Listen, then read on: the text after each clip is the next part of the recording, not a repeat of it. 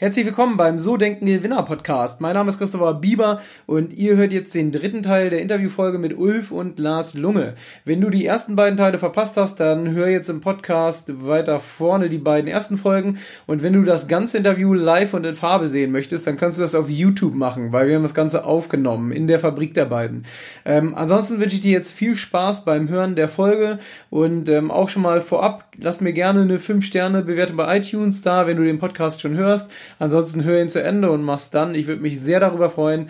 Und ähm, wenn du Ideen für gute Interviewpartner hast, für coole Unternehmer aus Hamburg oder Umgebung oder auch gerne woanders her, dann schick mir gerne E-Mail an christopher.sodenkengewinner.de. Schreib mir bei Instagram gerne Nachricht oder bei Facebook. Überall, da findest du mich. Und jetzt wünsche ich dir viel Spaß beim letzten Teil der Folge. Die Biber Vermögensberatung präsentiert den So Denken Gewinner Podcast. Vermögensberatung für Unternehmen und Unternehmer in Hamburg.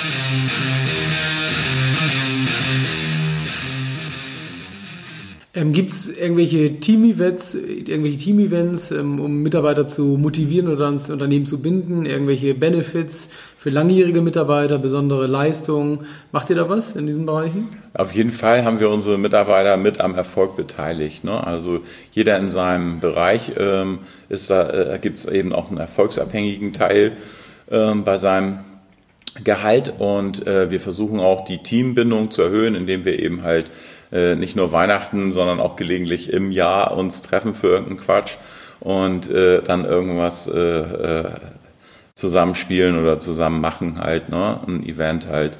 Und äh, hier in der Manufaktur ist es fast noch ein bisschen einfacher, weil wir eben auch zusammen essen und so weiter. Ähm, äh, in den Läden ist es ein bisschen anders, weil die eben so verteilt sind. Aber wir kommen regelmäßig zusammen auf der Filialleiterebene und treffen uns und besprechen Dinge. Und wir versuchen eben den Zusammenhalt eben möglichst, möglichst äh, zu intensivieren und auch die Motivation dadurch zu steigern, dass wir so ein tolles Team sind, dass es, dass es Spaß macht, dass eben sich jeder mit einbringen kann äh, und jeder gebraucht wird und auch die Wertschätzung erfährt. Okay. Und ähm, wenn ich jetzt runtergehen würde und würde eure Mitarbeiter fragen, hey, sagt mir was über, sagt mal was über eure Chefs. Was meint ihr, was würden die sagen? Was würden eure Mitarbeiter da so raushauen? Ich denke, hier werden die nicht viel sagen. Also ich, ich habe so den Eindruck, dass man hier eben sich sehr dezent zurückhält, noch ein anderes äh, Verständnis von Führung hat sozusagen. Wir werden das wahrscheinlich sehr äh, diskret ausdrücken, denke ich mal. Wobei wir da offen sind. Also ich kann auch mit Kritik leben sozusagen. Da habe ich kein Problem mit, höre ich mir gerne an. Und ähm, ich denke, dass unsere Mitarbeiter hier, so, das zeigt auch die Erfahrung, so immer wenn Journalisten im Haus waren, dass sie ganz zufrieden sind mit ihrem Arbeitsplatz und dass sie für sich da eben immer eine Geschichte mhm. haben, warum sie jetzt hier arbeiten und nicht woanders. Und ähm, wir haben das auch schon oft erfahren, dass Leute, die mal weggegangen sind, meinten, sie finden woanders das Glück, wiedergekommen sind. Und ähm, das bestätigt uns eigentlich in dem, dass wir mhm. sagen, ich glaube, wir bieten hier ganz ordentliches an und es kann Spaß machen, sich hier einzubringen und Erfüllung bringen. Insofern glaube ich, werden das die Mitarbeiter auch so sagen. Ich würde auch sagen, dass, also das, wenn Sie jetzt sozusagen ein bisschen rumfragen, dass wir schon sehr spaßige und unterhaltsame ähm, Chef sind und, und ähm, die Mitarbeiter eben halt auch, ähm, glaube ich, dass sozusagen ihre Freude an uns haben und auch gerne, glaube ich, zu uns kommen. Also das ist klar, gibt es mhm. immer noch natürlich auch Ansagen, die vielleicht nicht so bequem sind, aber so zu 80 Prozent würde ich sagen, haben die schon ihr Vergnügen hier bei uns. Sehr gut. Gehen wir mal so in den letzten Bereich, ihr beide als Unternehmer. Mhm. Äh, wenn ihr mal so zurückdenkt, ähm, was war denn so die beste berufliche Entscheidung, die ihr getroffen habt, seitdem ihr selbstständig seid? Überhaupt selbstständig zu sein. ja, das, ich denke auch. Also ich bin eigentlich ganz zufrieden, obwohl ich meinen Kindern das eben in der Form nicht anraten würde. Das würde ich heute anders machen. Aber gut, ähm, das ist eben so ein Weg gewesen. Ne? Wir haben einen langen Lernprozess äh, hinter uns. Und äh, es war schon richtig, da drauf zu setzen. Ne? Also ich habe ja ähm, Betriebswirtschaft studiert, allerdings nicht zu Ende studiert, habe mich dann entschieden, den Laden ganz zu machen, ne? weil ich hätte nicht beides machen können. Und äh, das war die richtige Entscheidung, denke ich. Mhm. Und äh, ich fühle mich da heute noch wohl mit. Also gerade jetzt eben hier, durch die, dass wir hier noch mehr Möglichkeiten haben, ja, das zu gestalten, das Ganze, ähm, das, das hat sich im Nachhinein jetzt als, äh, als die genau richtige Entscheidung entpuppt. Ne? Mhm. Es war nicht immer so. Wir haben einige schlaflose Nächte und Zweifel hinter uns. Auf jeden Fall. Zweifel sind immer mal wieder. Ne? Wir haben immer wieder Phasen, wo wir denken so, anstrengend alles, ne? Und äh, aber, aber so unterm Strich. Und bei dir, du hast jetzt gerade so direkt geantwortet, die Selbstständigkeit überhaupt. Ja, ich war ja vorher schon so ein bisschen in einem Angestelltenverhältnis. So. Und ja. irgendwann ist es so, dass wenn du dann sagst, so jetzt ähm, gehst du in die Selbstständigkeit rein, wobei ich mhm. natürlich in ein fahrendes Boot eingestiegen bin. Ich habe das ja sozusagen, das war ja schon ein bisschen unterwegs und bin das natürlich relativ bequem in die Selbstständigkeit gekommen. Aber ähm, nochmal, als wir hier dann diese Unternehmung gegründet haben, ist mein Bruder ja auch etwas gesundheitlich sozusagen angeschlagen, nicht so richtig ansprechbar gewesen. Aber da stand das dann ein paar Jahre sozusagen alles auf meinen ähm, Tisch, beziehungsweise ich muss das alles über meine Schultern eigentlich nehmen. Und da habe ich einmal gemerkt, was es halt überhaupt heißt, Selbstständigkeit zu sein und die Verantwortung zu übernehmen und sich überhaupt erstmal bewusst zu machen, langfristige Entscheidungen zu treffen.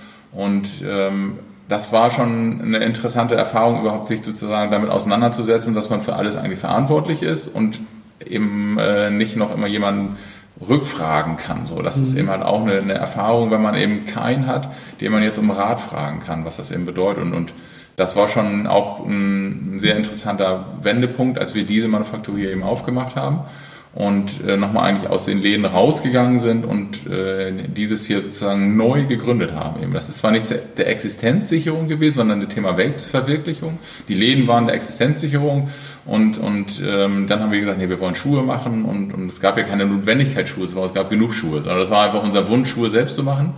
Und ähm, aus diesem Schritt heraus eben ist nochmal die, die Selbstständigkeit nochmal mir in einer ganz anderen Form begegnet, äh, wo man auch einfach nochmal ganz andere Managementqualitäten entwickeln muss. Mhm. Okay, und jetzt natürlich die Gegenfrage, was war die schlechteste berufliche Entscheidung, seitdem ihr selbstständig seid und ähm, was habt ihr, also was war der größte Fehler und was habt ihr daraus gelernt? Ich finde das Thema Fehler einfach, ähm, würde ich nicht so, ja, was, klar gibt das so im Nachhinein, würde ich das nicht als Fehler machen, sondern es war eine Entscheidung. Es gibt nicht, äh, wie sagte der eine sozusagen, ähm, wrong and, and, and uh, right sozusagen, sondern nee, das ist sozusagen nur links oder rechts. Also insofern muss man das einfach verstehen. Es gibt nicht falsch oder richtig, sondern es ist einfach eine andere Seite. Und wenn man dieses nach dem falsch und was hast du da, ich würde das Wort falsch einfach erstmal streichen. So. Und, ähm, sondern es ist einfach eine andere Entscheidung gewesen, die ich getroffen habe. Und sie war auch richtig. So. Es hat vielleicht etwas länger gebraucht, um ans Ziel zu kommen. Und denn ich finde, das Wort falsch hat einfach zu viel negative Energie und zieht einen nur runter und du brauchst viel zu lange Zeit, um dich da wieder rauszuholen. Und deswegen ähm, sehe ich das einfach heute immer nur sozusagen, es ist richtig, was ich getan habe. Und im Nachhinein bereue ich nichts, was ich gemacht habe.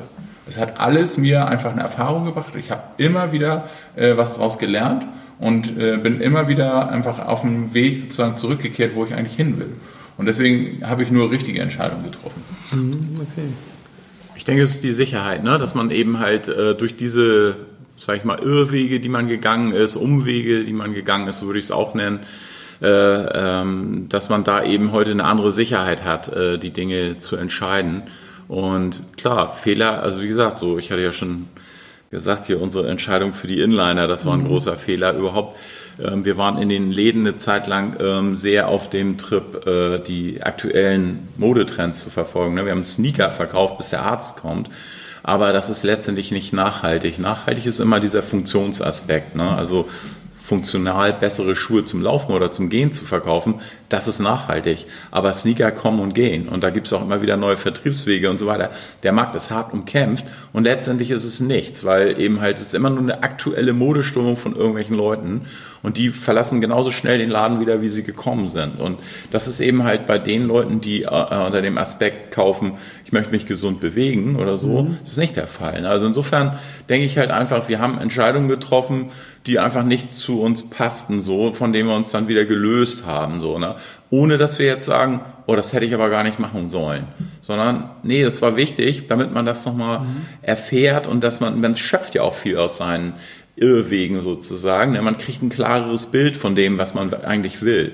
Und insofern sehe ich das eigentlich auch heute positiver mit unseren äh, Irrwegen. Und ähm, gab es bei euch jetzt äh, so eine Art Tipping Point in den letzten 40 Jahren? Also so ein Punkt, wo es exponentiell auf einmal losging und irgendwie so ein riesen Umsatzschub kam? Gab es den bei euch? Kann man nicht sagen. Das ist eigentlich dieses Jahr, ne? dass wir sagen jetzt zum ersten Mal so, boah, wir haben es in den Läden geschafft, ähm, sozusagen diese Größe zu füllen, die wir da angerissen haben und die Investitionen äh, zu rechtfertigen.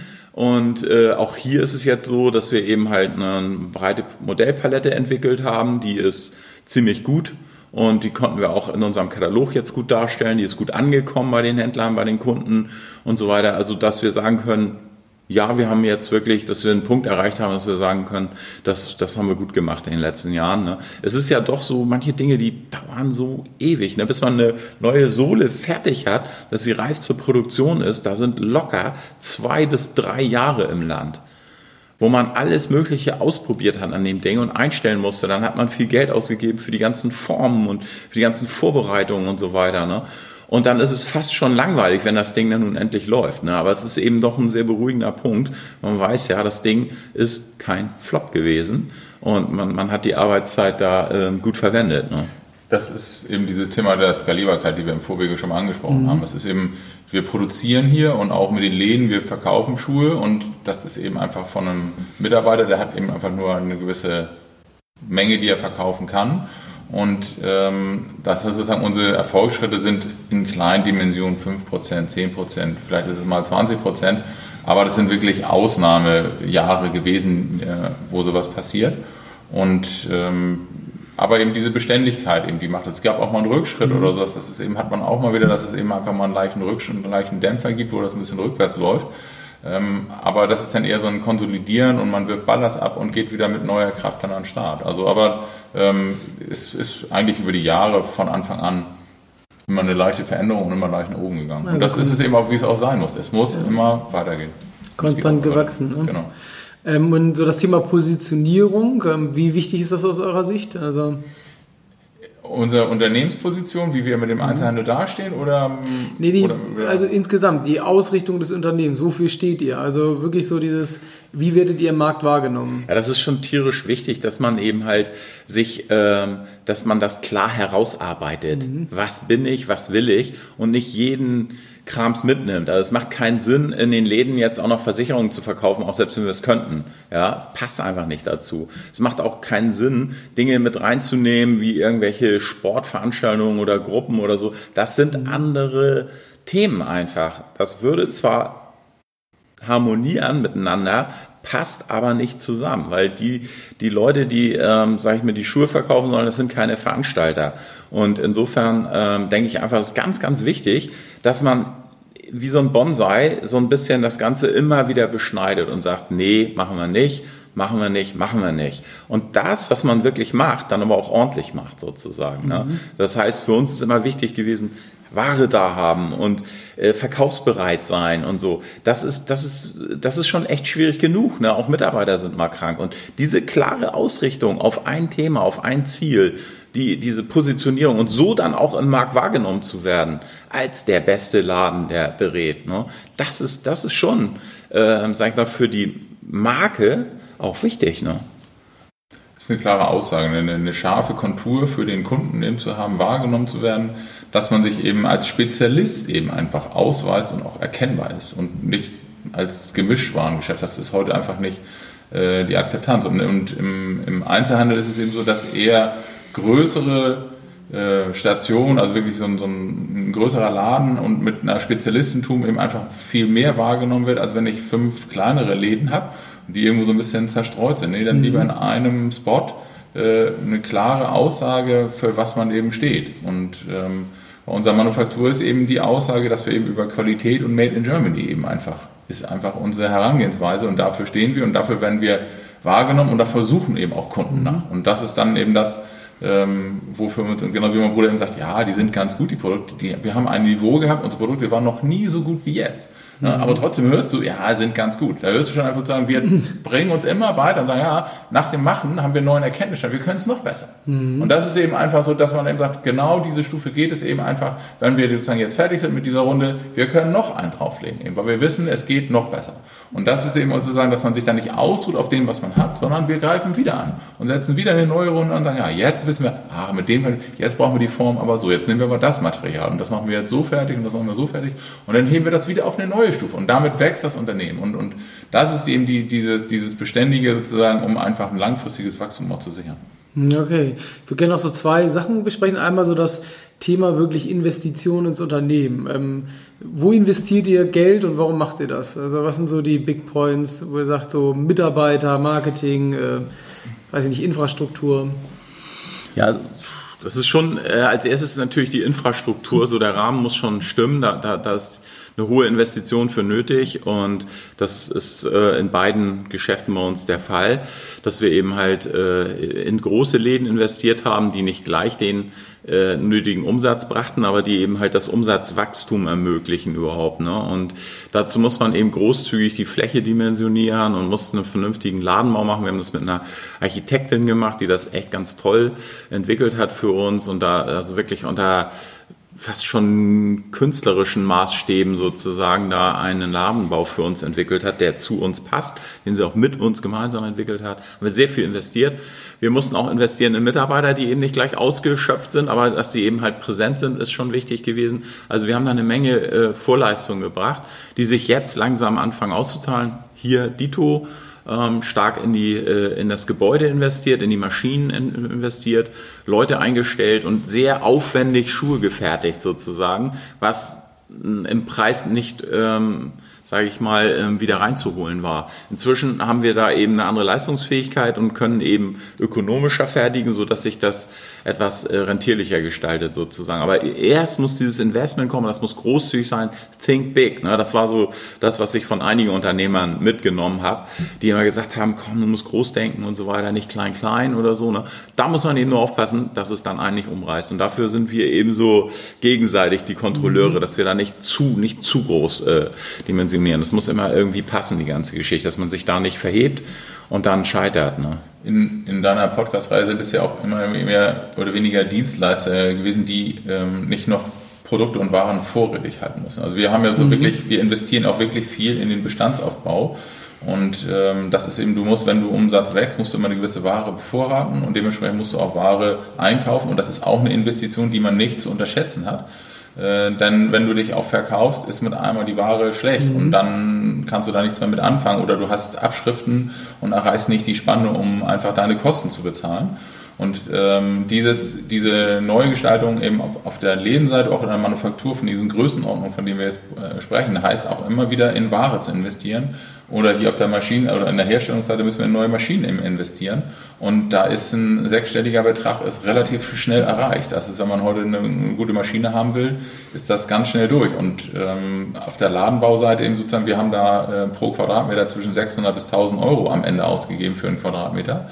Und das muss auch erstmal dann wieder finanziert werden. Und das ist eben einfach, aber dass wir eben an den Point of Sale eben arbeiten. Das heißt, dort, wo der Kunde kauft, erlebt er einen guten Berater, der eben einfach eine soziale Kompetenz mitbringt, der einfach eine fachliche Kompetenz mhm. mitbringt und der Kunde bekommt Auswahl, der bekommt hochwertige Ware, aktuelle Ware und auch hier in der Manufaktur ist es eben so, das ist einfach modern und innovativ hergestellt, hohe Qualität eben und dass wir eben an das an dem Point of Sale, wo der Produkt, wo der Kunde das Produkt anfasst, merkt, ah, das ist Qualität mhm. und an wie die sozusagen dieses Face-to-Face-Marketing eben arbeiten, dass wir einfach empfohlen werden. Und äh, unsere Herangehensweise ist nicht jetzt einfach nochmal online Social Media Kanäle sozusagen zu betreiben und da einfach eine Riesenzahl von Influencer sozusagen am Start zu haben, die einfach das Lunge mhm. Evangelium durchbeten und wir hoffen, dass möglichst viele dann in unsere Läden kommen oder so, sondern dass wir einfach die Kunden vor Ort überzeugen davon, was wir machen und dass die dann einfach uns weiterempfehlen.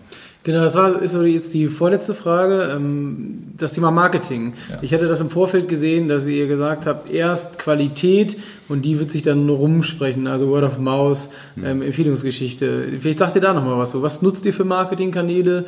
Ähm, womit konntet ihr so am meisten Erfolg generieren? Ja, für uns ist es schon äh, wichtig, sag ich mal, der, der Webauftritt ist eigentlich der rentabelste, das rentabelste Marketing, was wir machen, weil wir können alle Informationen über unsere Webpage eben zur Verfügung stellen. Ob das dann nun jeder liest, ist noch eine andere Frage. Wir versuchen ja auch gerade dadurch Videoauftritte eben das so ein bisschen schmackhafter zu präsentieren. Aber erstmal ist das schon sehr hilfreich, sag ich mal, alles dort zur Verfügung mhm. zu haben. Ne? Wir haben uns auch entschlossen, in den Läden keinen Webshop zu machen, weil wir eben einfach sagen, das funktioniert nicht. Ne? Ich kann nicht jemanden per Webshop den richtigen Schuh verkaufen. Der wird Probleme kriegen, wenn er den falschen hat. Und das wollen wir vermeiden. Deswegen haben wir nur einen Webkatalog anzubieten. Der Kunde kann sich vorab informieren, was wir für ein breites Sortiment haben und kann sich damit auseinandersetzen schon. Und diese Informationen, die bieten wir an. Aber was dann eben sozusagen das Individuelle betrifft, das erfährt er dann in den Läden. Und ähm, insofern sagen wir eben, um Marketing zu betreiben, ist die Webpage das erste und preiswerteste, was man machen kann. Und das zweite ist dann eben halt dann schon so eine Technologie wie ein Webshop, aber eben muss ja nicht zum Versand sein, weil wir eben den Versand da gar nicht so äh, präferieren. Das war das Zweite, was wir investiert haben. Und jetzt das Dritte, äh, was ich da sehe, ist eben halt diese Videopräsentation, ne, wie ein Podcast. Ich denke, das ist die Zukunft, ne, dass wir den Leuten eben das einfacher nahebringen, weil man kann es halt visuell und äh, also audiovisuell kann man es einfach besser rüberbringen, die Informationen. Nicht jeder hat jetzt die Ausdauer, das zu lesen oder äh, sich das, das alles äh, so reinzuziehen. Und ähm, insofern das absolut preiswerteste. Wenn wir mehr machen wollen, der nächste Schritt ist für uns dann eben mit den Händlern zusammenzuarbeiten. Also sprich, dort, wo der Händler verkauft, ihn zu unterstützen mhm. durch eine vernünftige Warenpräsentation. Ähm, da helfen wir gerne mit bei oder eben auch unser Katalog. Ne? Es gibt viele Kunden eben auch, in, wir haben eine Altersklasse bedienen wir, die ist nicht so äh, internetaffin. Und äh, die fühlen sich durch den Katalog schon noch sehr angesprochen. Ne? Das muss natürlich auch entwickelt werden, muss man viel Geld investieren. Aber ich denke, das sind so unsere wichtigsten äh, Marketingmaßnahmen. Ne? Genau, also ich glaube, wir haben ein bisschen die Social Media Kanäle und ähm, den Content dazu erstellen ist eben einfach auch, dass wir einfach einen gewissen Schub da reinbringen, um das weiterzuentwickeln. Das sehen wir, um einfach auch einfach den, den, die jüngeren Generationen, die einfach jetzt mit Laufen in Berührung kommen, eben äh, zu erreichen. Und, und heute ist Laufen ja auch eine andere äh, Sportart, als es früher eigentlich noch war, sondern viele betreiben das auch als Nebensportart und die erreichst du eigentlich über einen anderen Punkt, als wenn du jetzt dich als reiner Laufladen vielleicht auch nur darstellst. Mhm. Ähm, aber das ist eben klar, Homepage ist das Thema, Social Media ist ein Thema, Katalog ist ein Thema, also wirklich Print nochmal wieder zum Anfassen und ähm, dann haben wir es eigentlich schon eigentlich ganz gut gefasst. Ja, ja, das sehe ich auch so. Aber ich denke einfach, der, also unser, unser Schlüsselelement ist das Thema, ähm, die, die Beratung und das Erlebnis beim Kaufen. Einfach, mhm. Dass das einfach so hochwertig ist, dass ähm, der Kunde wirklich sagt, das ist ein Erlebnis gewesen, ähm, dorthin zu gehen und da komme ich gerne wieder, das empfehle ich gerne wieder und das gleiche ist eben auch mit den Produkten, dass wenn er den Schuh nur anguckt, klar, sieht aus wie ein Schuh, erkenne ich, aber wenn er ihn anzieht und anfasst, dann merkt er sozusagen, wie sich einfach Qualitätsprodukte eben einfach anfühlen, anfassen und ähm, dann eben auch merkt, dass da der Unterschied eben ist. Und das kann man manchmal gar nicht in Worte erklären, sondern man muss es eben erleben. Mhm. So, und das ist einfach so auch unsere, unsere Kernaussage. Ich denke auch unsere Händlerauswahl. Ne? Also wir haben halt uns auch Leute gesucht, äh, die das so ähnlich sehen wie wir. Ne? Wir haben halt Läden gesucht, die eben auf Beratung Wert legen und da haben wir eben halt auch ähm, das leichteste Spiel, ne? weil wir haben Argumente anzubieten und die werden aufgesogen dort, weil man da eben genau nach sowas sucht. Ne? Die suchen nach was Besseren. Und äh, das, das, das hat uns sehr vorangebracht. Die wachsen sehr gut mit uns und das erspart uns viel Mühe beim Neugenerieren von Kunden, weil das machen unsere Händler. Die wachsen einfach. Die Händler im Einzelnen wachsen mit uns. Und äh, deswegen finde ich das eben auch sehr, äh, ist auch sehr erfolgreich, die Händler sich rauszupicken und rauszusuchen und zu unterstützen mit Informationen, mit Schulungen. Wir haben Schulungen gemacht beim Handel. Das ist auch sehr, sehr gut. Sehr schön. Äh, ja, letzte Frage an euch beide. Was würdet ihr den Menschen empfehlen, die sich selbstständig machen wollen? Was würde ich ihnen empfehlen? Lange nachdenken. Ja, genau. Wo, vor Dingen, wo findet die Wertschöpfung statt? Womit willst du wirklich deine Wertschöpfung erreichen? Und ähm, auch sich ein, ein klares Feld dazu machen, welche, welche Möglichkeit hat überhaupt jetzt deine Idee, mhm. wie groß kann die werden und ähm, wenn du sagst, ich will, was weiß ich, 1000 Einheiten verkaufen im ersten Monat, was machst du, wenn du nur 20 Einheiten verkaufst? Ja, also das mhm. ist eben so, man hat da manchmal, wir haben dann auch Anzeigen geschaltet und haben gesagt, ja, jetzt haben wir eine Anzeige deiner Zeitung, das lesen ja Hunderttausende und so, das ist jetzt, jetzt am Samstag, jetzt muss jetzt richtig was kommen. Kommt aber keiner. Und? Ja, und da musst du halt auch damit überlegen, ja, irgendwas war wohl jetzt irgendwie, lief nicht so. Und deswegen muss man dann auch wieder mal vielleicht einen Schritt zurück machen und da nochmal wieder neu drüber nachzudenken, über sein Konzept. Mhm. Also wenn sich jemand selbstständig machen will, ich kann nur empfehlen, die Idee wirklich äh, intensiv zu beleuchten. Ne? Es gibt eine Idee ist schnell auf dem Tisch, aber ähm, dass das dann halt auch wirtschaftlich ein Erfolg wird, da muss man da lange, lange drüber nachdenken. Und ich würde mich auf jeden Fall, kann ich jedem nur empfehlen, sich mit anderen Unternehmern auszutauschen über das Thema und einfach nur die Meinung zu nehmen, auch wenn sie eine andere ist oder so, sich einfach damit auseinanderzusetzen, wie die das sehen und wirklich zu gucken, ähm, was kann ich besser als die anderen? Warum sollen die Leute bei mir meine Leistung in Anspruch nehmen? Das ist tierisch wichtig, finde ich. Und alles andere dann zu verbreiten, also ich sage immer, die Wahrheit setzt sich durch. Nicht? Also äh, das Entscheidende ist wirklich, dass das, was ich da vorhabe, in irgendeiner Weise einen Vorteil hat für den Kunden. Und den muss ich rausarbeiten, das muss ich schärfen. Und äh, wenn das sich dann auch noch auf dem Papier rechnet, ne, wenn ich dann halt damit klarkomme, was ich da am einzelnen Kunden verdienen kann, wenn ich da mehr verdiene als ein Parkwächter, dann äh, kann das durchaus Erfolg haben. Sehr schön. Ja, dann bedanke ich mich erstmal. Vielen, vielen Dank für das Interview. Ähm, sind jetzt bei einer Stunde 16 ein bisschen länger als gewöhnlich, aber auch das erste Mal mit zwei Partnern. Ich finde, dafür haben wir es gut hinbekommen. Ähm, ja, wer mehr über euch erfahren will, kann euch, glaube ich, in Hamburg oder in Berlin in den Stores besuchen. Ja. Einfach mal gucken, ob der Schuh zu demjenigen passt. Ich kann das empfehlen und ähm, ja, nochmal vielen Dank, dass ihr euch die Zeit genommen habt heute. Und ähm, ich sag mal, vielleicht bis zum nächsten Mal. Vielleicht gibt es irgendwann mal einen Teil 2. Schauen wir mal. Vielen Dank. Sehr gerne. Das war der letzte Teil der Interviewfolge mit Ulf und Lars Lunge. Ja, die beiden sind wirklich klasse Unternehmer. Ähm, wenn ihr mal die Gelegenheit habt, in Düsin zu sein, das ist oben in äh, Mecklenburg-Vorpommern, da ist die Schuhfabrik der beiden, dann geht die beiden mal besuchen. Äh, das lohnt sich auf jeden Fall. Ähm, ist eine richtig coole Geschichte, was die beiden da sich aufgebaut haben. Und ähm, ja, wenn dir das Interview gefallen hat, dann würde ich mich jetzt freuen, wenn du mir eine 5-Sterne-Bewertung bei iTunes hinterlässt. Ansonsten kannst du dich auf nächste Woche freuen. Wir haben nächste Woche Florian Florian Wellmann, den bekanntesten Immobilienmakler aus Bremen bei uns. Er hat mittlerweile sogar sein eigenes Stadion, das Florian Wellmann Stadion. Der Fußballverein äh, hat quasi das Stadion nach ihm benannt. Und ähm, ja, das Ganze könnt ihr nächste Woche hören. Ich sage auch quasi der Marcel Remus aus Bremen und freut euch drauf. Ich wünsche euch erstmal eine schöne Woche und freue mich, wenn ihr dann nächstes Mal wieder dabei seid.